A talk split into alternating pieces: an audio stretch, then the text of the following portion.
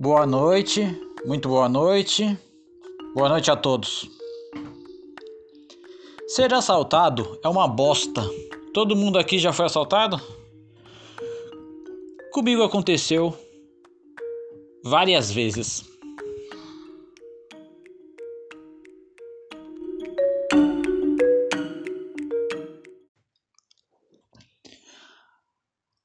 Você trabalha honestamente para ganhar o seu dinheiro. Daí vem um desgraçado e, em poucos minutos, às vezes segundos, leva seus pertences e embora. Quem não foi assaltado já foi, no mínimo, roubado. Eu já fui assaltado, roubado, humilhado, escorraçado, finalizado, desempregado, violentado, dispensado, abandonado, etc. Avenida Rebouças, São Paulo, Brasil. Certa vez roubaram o ônibus que eu estava. Entraram dois indivíduos armados e levaram tudo o que tinha no caixa do cobrador. Hoje em dia, com o bilhete único, cartão cidadão, eles não teriam muito o que roubar, exceto os passageiros. Passado o susto do busão sendo assaltado, cada passageiro começou a dar o, o seu testemunho. Parecia até um culto do pastor R.R. Soares, com a diferença de que, ao invés de milagres, cada um contava um assalto que passou. Confer é, iremos conferir a seguir vários relatos.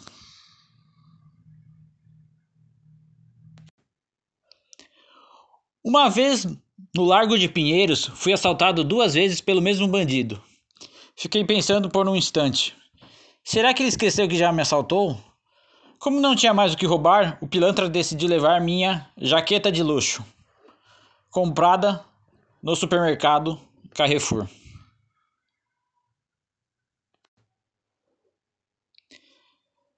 Presenciei uma blitz policial próxima ao metrô Santana, zona norte de São Paulo. Dei a volta pelo outro lado da rua. Fui na SP Trans retirar os passes. Voltei e peguei o busão normal. O ônibus já estava saindo do terminal de passageiros quando percebi uma turma correndo. Tentando ajudar, bati no vidro e, e gritei para o motorista parar. O motorista parou e os miliantes entraram no busão. Comecei a desconfiar quando alguns passaram por baixo da catraca e o cobrador nada falou. Segui normal a viagem pensando coisas do tipo: É, melhor não pensar nisso, assalto. Porque senão atrai. Já era tarde. Desci um ponto antes, outro erro da minha parte. E obviamente levaram todos os meus passes estudantis que eu tinha comprado naquele dia. Então, eu que fui bonzinho, que pedi para o motorista parar pra, pra, para ajudar aqueles que vinham correndo, no final acabei sendo assaltado por esses filhos da puta. Quem mandou eu ser idiota?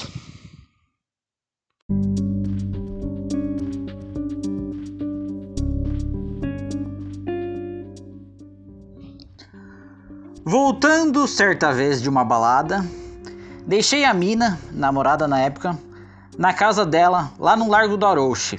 Insisti para dormir na casa dela várias vezes, mesmo no sofá da sala. Só vou dormir um pouco e depois volto para casa. Ela me mandou para casa.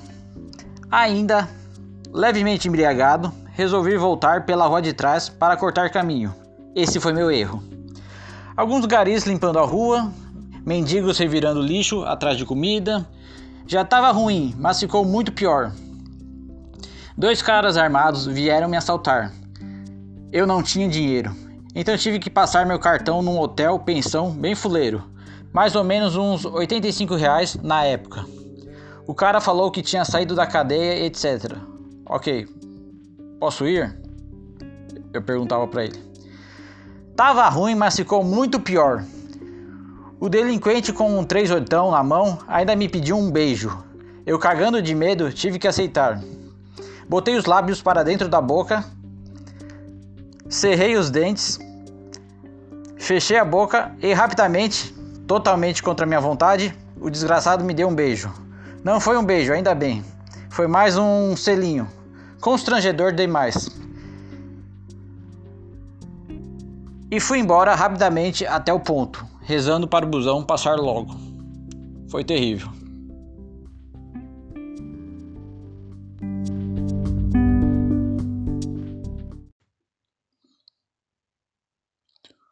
Rua Direita, centro de São Paulo. Próximo ao Centro Cultural Banco do Brasil, perto da famosa Praça da Sé. Consegui me safar de um assalto graças ao endereço de uma amiga que morava na Zona Leste. Na época mandei uma carta para ela, então seu endereço ainda estava fresco na minha memória. O cara veio me assaltar com uma faca. Eu só tinha R$1,40, valor da passagem do ônibus na época. O que fazer então?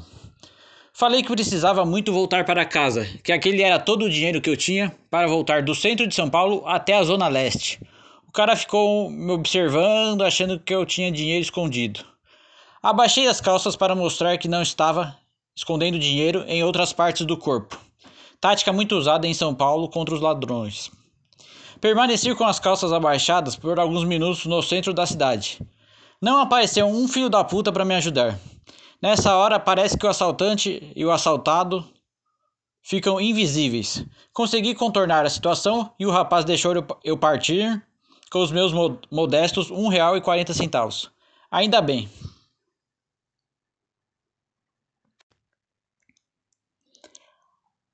Acampei durante uma semana em Porto Alegre, no Fórum Social Mundial, ano 2005.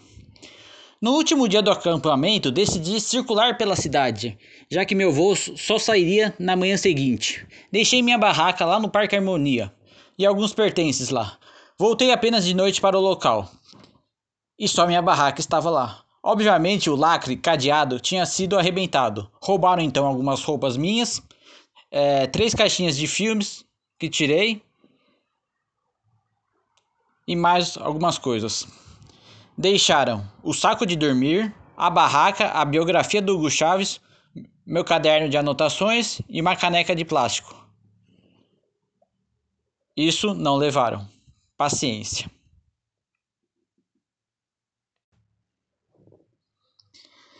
Teve também a vez que, ao invés de voltar direto para casa, resolvi parar dois quarteirões antes e comer um cachorro quente. Comi o hot dog e fui caminhando para casa. Um desgraçado, negão muito parecido com Milton Nascimento, ficou falando comigo, me enrolando. Demorei para perceber que ele estava me assaltando. Pensei em escapar correndo, mas tinha outros dois bandidos junto com ele. O carniça fingia jogar jogo da velha comigo. Tive que dar o que tinha na carteira, dessa vez uma quantia alta, 50 reais. O filho da puta do, do dono do bar Viu e não me ajudou. Desde então, decidi que nunca mais vou nesse bar.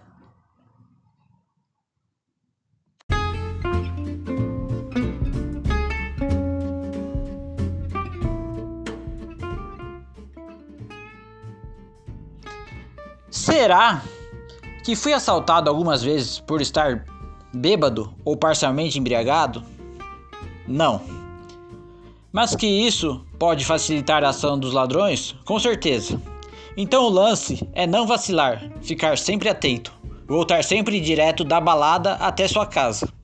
E como diria a empregada Dona Maria, da minha querida avó Regina: Vão-se os anéis, ficam-se os dedos. Ufa!